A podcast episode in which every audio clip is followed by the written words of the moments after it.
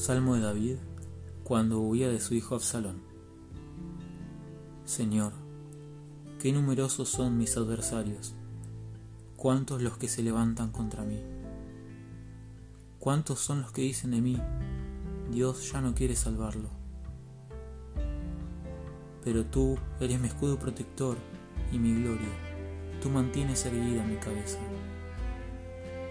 Invoco al Señor en alta voz y Él me responde desde su santa montaña.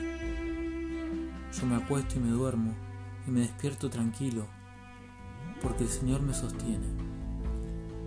No temo a la multitud innumerable, apostada contra mí por todas partes. Levántate, Señor. Sálvame, Dios mío. Tú golpeas en la mejilla a mis enemigos y rompe los dientes de los malvados.